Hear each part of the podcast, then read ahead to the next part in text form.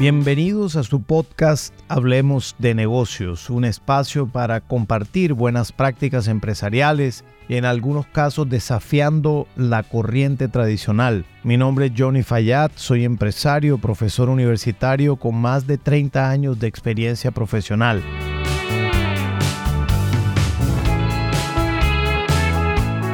Y en el día de hoy quiero compartir con ustedes un tema extraordinario que he denominado los números son mis amigos o los números son amigos. ¿Y por qué he denominado los números son amigos? Porque un jefe que yo tuve en alguna de mis experiencias organizacionales nos decía esas palabras, los números son tus amigos y los números realmente son tus amigos porque a través de los números la gestión organizacional se hace muchísimo más productiva, eficiente, amigable, valga la redundancia, en la gestión organizacional también.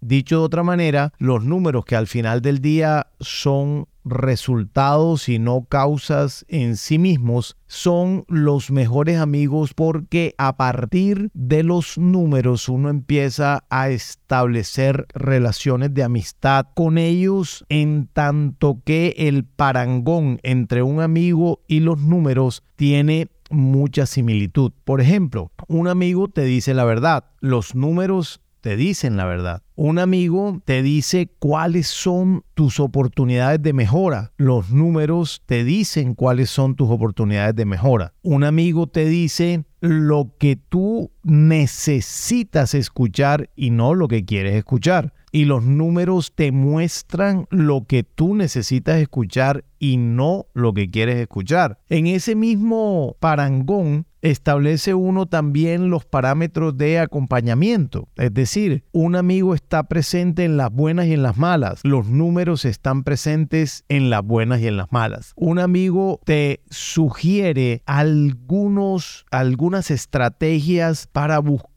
mejorar alguna condición, alguna relación, alguna situación. Los números te invitan a pensar en algún tipo de estrategia o de táctica para mejorar alguna situación, alguna condición de la organización. Por eso es que los números son nuestros amigos realmente. Algunas personas en el ámbito organizacional muchas veces consideran los números como si realmente eso fuera literatura espacial o algo supremamente especializado para alguien. Y realmente no es así. Todos tenemos la capacidad de ver numéricamente cómo está están sucediendo las cosas en la organización y cómo están pasando las cosas en mi área de desarrollo organizacional. No solo esperar los informes finales, que por supuesto son claves, los de contabilidad, los de finanzas, los reportes propios de los indicadores relevantes financieros,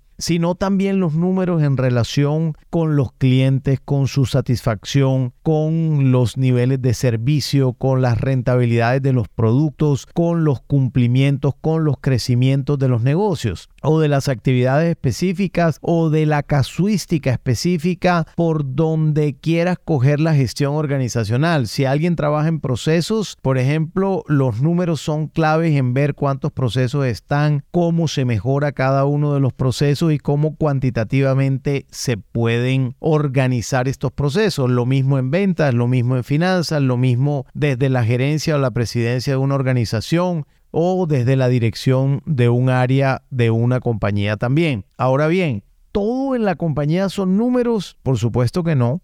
No todo en la compañía son números, pero realmente son unos buenos amigos porque hay una parte de la compañía que no es números. Yo te diría en la generalidad de una buena gestión organizacional, si tú eres un directivo, una directiva, dueño o dueña de empresa o una persona que tiene gente a cargo, yo te diría que el 51% de tu actividad está dedicada a liderar personas y el 49% de tu actividad debería dedicarse a la gestión acompañada de números. Y por lo tanto, los números se convierten, si no en lo más importante, realmente se convierten en un acompañamiento que representa una gran importancia al interior de la compañía y de tu gestión dentro de la organización. Al final del día, este jefe del que te hablo cuando trabajé en una compañía de grandes superficies de supermercados decía, tú eres tan bueno como tus números. Y esa pudiera pensarse que es una frase lapidaria, pero realmente no es una frase lapidaria. Es decir, los números que reflejan el resultado, cuando son tus amigos, lo que tú haces es construir a partir de esos números unas nuevas versiones de la gestión administrativa que tú estás haciendo. Ahora bien, esos números tienen toda una suerte de interpretaciones y esa interpretación va a estar muy ligada al conocimiento que tú tengas del negocio, de la actividad que estés desarrollando en un momento dado. Ahora,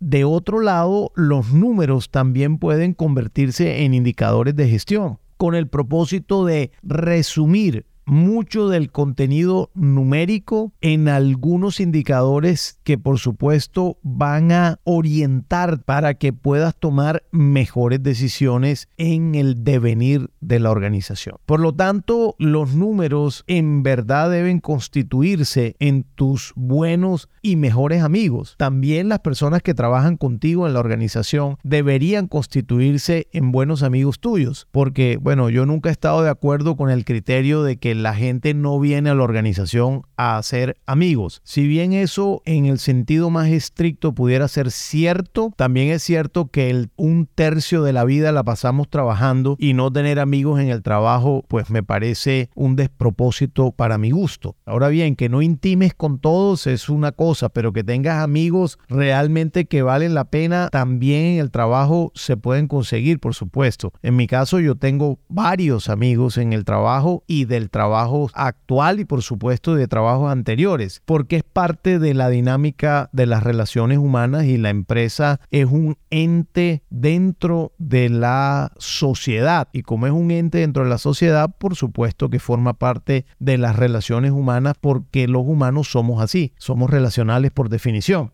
Por eso los números entonces se convierten en esa otra cara de la moneda supremamente importante siempre guardando el equilibrio entre los números y las personas, porque el número por el número mismo no tiene mayor importancia en el mediano y largo plazo el número por el número mismo tú lo puedes conseguir tan bien o tan mal dependiendo de los medios que utilices. De alguna manera el número por el número mismo evoca la frase de que el fin justifica los medios y por supuesto yo no estoy de acuerdo con esa frase y te invito a que consideres que los números no son una causa en sí misma, son un efecto por una parte, pero por el otro lado también pueden constituirse en causa cuando tú eres capaz de interpretarlos y considerarlos como aquel amigo que te está mostrando un camino, un buen consejo, un itinerario, una ruta a seguir y que debes poder interpretarla en las mejores condiciones de modo, tiempo y lugar. Y eso te va a dar una ventaja competitiva con respecto a tu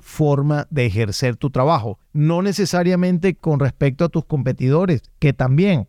Pero la invitación aquí es que prestes atención a los números en tu gestión, que no pienses que el número no es relevante porque sí lo es. No dejes en manos de otros los números de tu trabajo. Tú los puedes conocer, puedes elevar indicadores de tu gestión en todas las actividades laborales que realices, hay posibilidades de enmarcar gran parte de tu gestión en números. El mensaje de hoy entonces es, haz de tus números tus buenos amigos y si tú eres un directivo, un dueño de negocio, una dueña de negocio, una directiva, un empleado comprometido, una empleada comprometida, haz por favor de los números la posibilidad de mejorar tu gestión de manera permanente, de construir indicadores y sobre todo nuevamente de considerarlos como unos grandes amigos para tu desarrollo personal y profesional.